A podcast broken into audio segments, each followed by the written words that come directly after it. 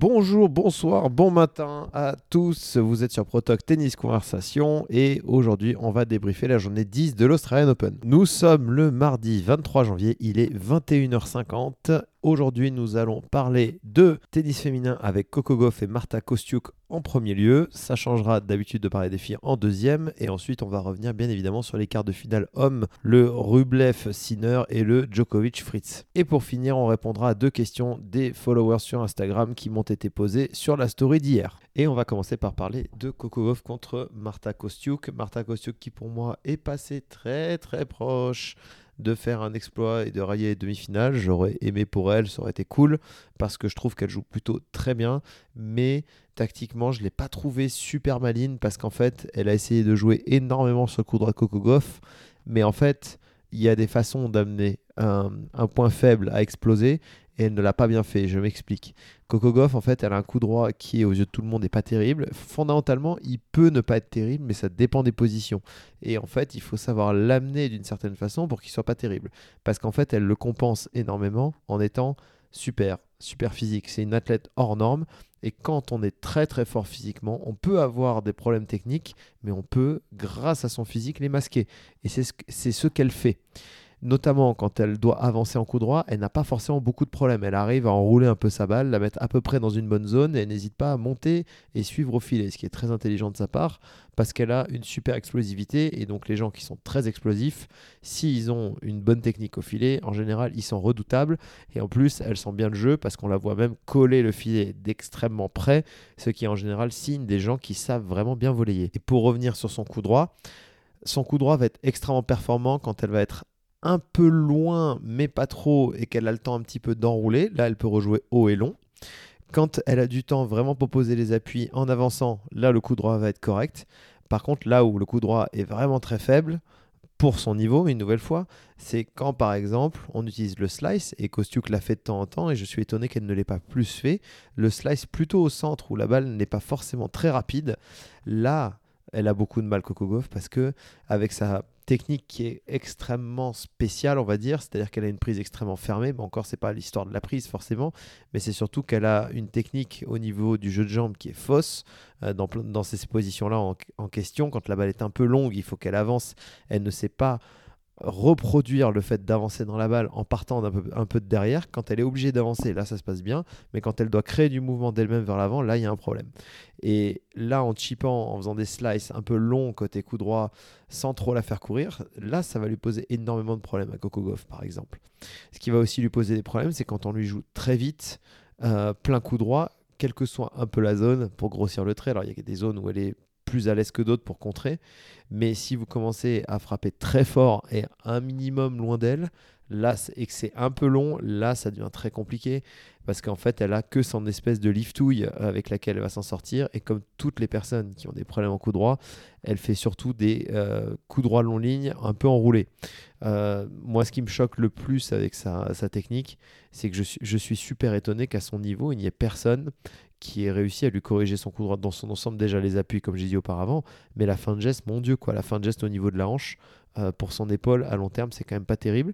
Euh, j'aimerais bien savoir, et je n'ai pas l'information, pourquoi euh, Riba, ancien joueur de ancien joueur professionnel circuit ATP qui est 88 comme, euh, comme moi, qui a arrêté sa carrière il y a quelques années, qui a été 63e ou 65e mondial, euh, espagnol, qui connaît le coup droit du, du bout des doigts, puisqu'il faisait des décages coup droit jusque dans la tribune s'il fallait, lui. Il a vraiment une très bonne coordination, c'est quelqu'un qui connaît bien son métier. Et suite à la victoire de Coco Goff à l'US Open, eh bien, les semaines qui ont suivi, il a arrêté. Donc je, je ne sais pas pourquoi en fait. Mais en tout cas, sincèrement, je ne suis pas forcément convaincu que Brad Gilbert va changer grand-chose techniquement, parce que Brad Gilbert, c'est pas un grand spécialiste de la technique que je sache, hein, je me trompe peut-être, et je ne souhaite qu'une chose, c'est me tromper. Mais en attendant, je ne vois pas de grosses améliorations euh, sur son coup droit depuis l'US Open, qui était quand même il y a déjà 4 mois. Donc 4 mois au tennis, à ce niveau-là, quand on fait tous les jours, 4-5 euh, heures par jour, quand tu n'es pas en tournoi, ça, ça, donne quand même du temps et la possibilité de changer des choses. Donc on verra, en tout cas, tant que physiquement elle est aussi forte, Euh, tant que les adversaires sont pas forcément parfois ultra malines, elle aura toujours des solutions pour gagner et elle peut continuer à gagner des grands chelems comme ça. En attendant, c'est une athlète formidable, elle a un revers magnifique, elle défend très bien, elle est très intelligente sur le terrain, elle a une amortie qui est très bonne, elle a une super main au filet. Le service, pareil, il est pas ouf, son relais d'appui, il est assez faible. Euh, techniquement et elle le fait pas forcément très bien. Donc bon, j'espère pour elle qu'elle va arriver à s'entourer de, personnes extrêmement compétentes euh, parce qu'il y a moyen qu'elle se construise un tennis de rêve et le coup droit c'est quelque chose qui se change et qui s'améliore. Et je précise à tout âge et à tout moment de sa carrière, y compris pour les joueurs amateurs, même si vous avez 45 ans, vous avez parfaitement la possibilité de changer votre coup droit, votre revers ou votre service. D'ailleurs, ben, j'en ai eu la preuve récemment avec tous les followers que j'ai coachés. On va passer chez les hommes avec le Rublev versus Sinner. Alors j'ai un peu de peine pour Rublev parce que c'est quand même le limite, je crois que c'est le record du monde de quart de finale en Grand Chelem non gagné. Je crois qu'il est à 0,9 il me semble ou 0,10 après ce match. Dans l'ensemble, après avoir revu ses statistiques sur les quarts de finale en Grand Chelem, il y en a que vraiment un ou deux, il aurait pu vraiment se qualifier. Je pense euh, en quart de finale à Roland Garros contre Marin Cilic où il perd au super tie-break du cinquième. Bon, celui-là, d'accord mais sinon il est quand même tombé quasiment tout le temps sur l'adversaire sur le moment qui était nettement plus fort que lui. Euh, je pense à Nadal, Djokovic, plusieurs fois Daniel Medvedev. Il y a eu Tsitsipas aussi à un moment donné à l'époque où Tsitsipas était encore nettement plus fort que lui. Donc franchement, il y a rien à dire dans l'ensemble. Il y a beaucoup de 3-7-0 sur ces quarts de finale. Là, bon, il tombe sur Sinner. Faut savoir de qui on parle actuellement. Sinner est peut-être le joueur qui peut challenger Djokovic et Alcaraz pour toute l'année. Sinner a mis que des tolls depuis le début du tournoi. Il n'a toujours pas perdu un set et honnêtement, j'ai très hâte de la confrontation avec Djokovic parce qu'en fait, là, tout de suite, maintenant, je ne vois pas quel point faible Sinner peut avoir. Je trouve qu'il s'est amélioré partout. Il a beaucoup plus de maîtrise dans tous ses coups. Il a des zones incroyables en coup droit comme en revers, surtout en revers. En revers, c'est vraiment hallucinant la capacité qu'il a de changer les directions, notamment sur le long de ligne. Et sur ce match-là avec Rublev, eh bien, dans la gamme revers, il y a pas photo, enfin pas photo, c'est méchant un peu de dire ça parce qu'on passe de Rublev qui a quand même un très bon revers et qui est euh, cinquième mondial. Il c'est un mec monstrueux. Mais il y a entre ces deux joueurs-là, il n'y a pas photo effectivement sur le revers. Rublev a un revers qui est quand même inférieur à celui de Sinner. En coup droit, ça se vaut. Je pense que même celui de Rublev est un poil meilleur, mais en fait, le niveau de coup droit de Sinner est tellement proche de celui de Rublev qu'il ne va pas créer un déséquilibre aussi flagrant que Sinner peut créer en revers. Au service, c'est la même. Je trouve que Sinner sert l'acier trempé. Alors Rublev sert hyper bien aussi, mais je pense que Sinner est un peu meilleur dans ce compartiment-là. Et en retour, par contre, il n'y a pas photo. Sinner est vraiment un cran au-dessus. Je trouve que Rublev, il a un peu de taf encore de ce côté-là. C'est pour moi un des mecs dans le top 10. Je dis bien, hein, je dis bien dans le top 10, pas dans le top 100 ou le top 50 ou sur le circuit. Dans le top 10, c'est un des mecs qui retourne le moins bien pour son niveau et je pense qu'il a une marge d'amélioration de ce côté-là. Dans le sens où il retourne de manière un peu neutre, il a pas trop la possibilité de retourner méga agressif mais contrôlé. Il est capable d'envoyer des lattes, ça c'est clair.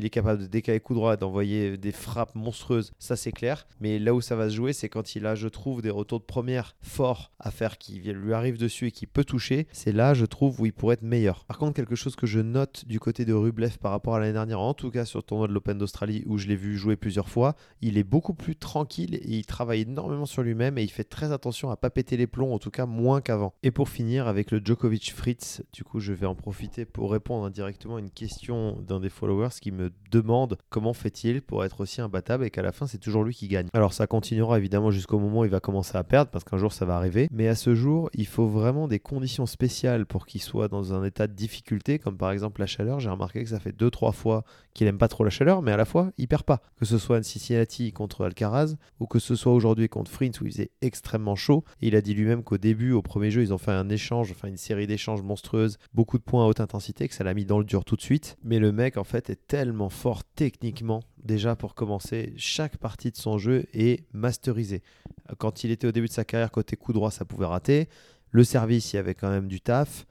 Et franchement, maintenant, il sert extrêmement bien. Il a fait plus d'ace que Fritz, qui est quand même un des meilleurs serveurs du circuit. Euh, les zones qu'il choisit sont exceptionnelles. Coup droit, je trouve qu'il a fait des progrès sur les 3-4 dernières années, mais c'est abusé. C'est devenu aussi fort que son revers quasiment, voire même aussi fort que le revers, on peut le dire. Et il a même poussé le vice en devenant très bon au filet, notamment sur les derniers Wimbledon qu'il a remportés. Il commençait à faire des services volés et ça, ça m'avait choqué à l'époque. Et pour revenir sur le match du jour, bah, ce qui fait qu'avec cette panoplie qui est abusée, vous rajoutez un physique qui est exceptionnel où chaque détail est maîtrisé et calculé. Il a, par conséquent, en plus de son tout son entraînement mental, toute sa préparation psychologique au quotidien qui est énorme et sa connaissance des joueurs, l'utilisation des statistiques, cet ensemble de choses fait qu'en fait, il a tellement de données favorables pour lui, il maîtrise tellement bien ce sport de A à Z, beaucoup plus que les autres, ce qui par conséquent lui offre toujours des solutions. Et même quand il est dans le dur, les joueurs n'arrivent pas à se détacher. Quand j'étais à la finale de l'US Open contre Daniel Medvedev, Daniel jouait mieux au second, et à la fin, t'arrives quand même toujours pas à gagner. Et aujourd'hui, avec Fritz, c'était la même chose. Il jouait très bien au premier, il jouait mieux au second, et à la fin, il prend 3 et 2 sur le troisième et le quatrième set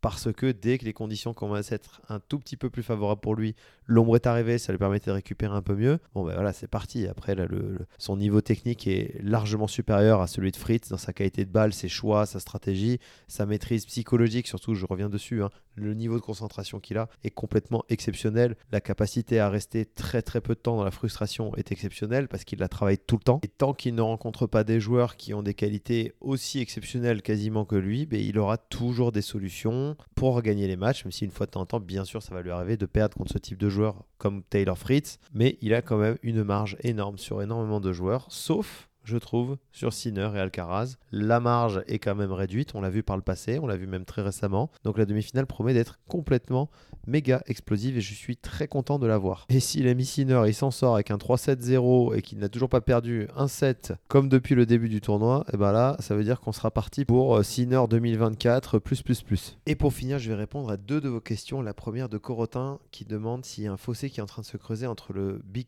le top 4 pardon, et le reste, nouveau Big Four pour interrogation. Alors peut pas encore parler de nouveau Big Four. Par contre, je trouve qu'effectivement, Sinner, Alcaraz et Djokovic ont quand même une grosse marge par rapport aux autres, ça c'est clair. Et on va bien sûr inclure Daniel Medvedev dans le lot, puisqu'il est quand même à ce jour toujours mieux classé que Yannick Sinner et numéro 3 mondial. Et c'est très rare pour Daniel de perdre contre ses adversaires moins forts que lui, surtout sur dur. Ça arrive quasiment jamais, parce que pareil, comme Djoko, il a toujours des réponses à tout. Comme Djoko, c'est un enfer à jouer le truc qui différencie, je trouve, Sinner par exemple et Alcaraz de Daniel, c'est qu'eux, ils ont des armes vraiment très très violentes dans leur jeu.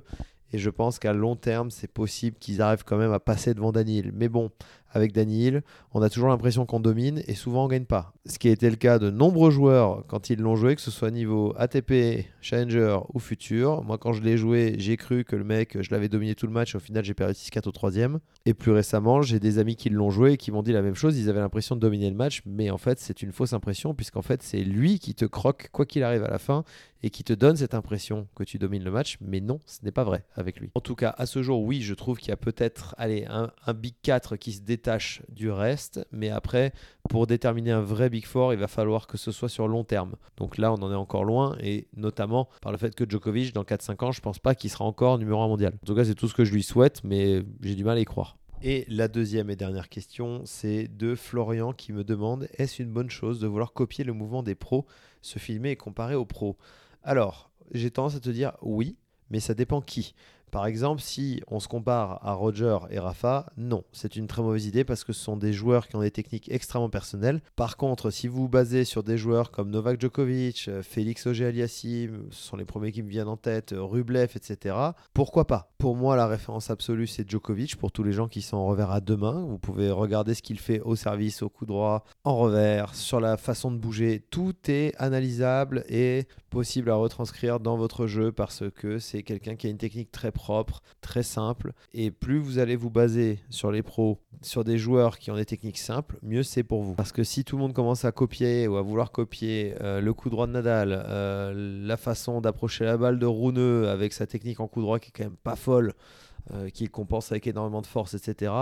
Bon, il faut être objectif, il faut aussi regarder quelle force physique a le joueur, parce qu'il y a des joueurs qui ont tellement de force physique qui peuvent compenser des mini-défauts. Évidemment, on va pas s'amuser aussi à copier par exemple le coup droit de Tiafo, c'est beaucoup trop personnel aussi. Donc aller chercher la simplicité, par exemple le revers à une main de Stanislas Wawrinka, il est magnifique, sa technique de coup droit aussi, elle est très simple, elle est très belle. Et faites très attention à quelque chose aussi, essayez d'être très objectif avec vous-même sur votre style de jeu pour aussi regarder ce que font des joueurs de très haut niveau dans votre style de jeu. Par exemple, si votre joueur préféré fait euh, le relais d'appui au service, bah, que vous, vous avez l'habitude de faire un service avec euh, les appuis, ce qu'on appelle en plateforme ou pied écarté, bah, regardez pas son service. Soyez malin et essayez vraiment de vous rapprocher de ce qui se fait de mieux dans votre style, c'est tellement important. Et regardez pas des trucs qui sont complètement fantasmés. Ce qui implique que vous soyez parfaitement au courant de votre style de jeu et qu'il n'y ait pas une dissonance cognitive entre ce que vous croyez être et la réalité. C'est-à-dire croire que vous êtes quelqu'un qui va vers l'avant, qui finit les points au filet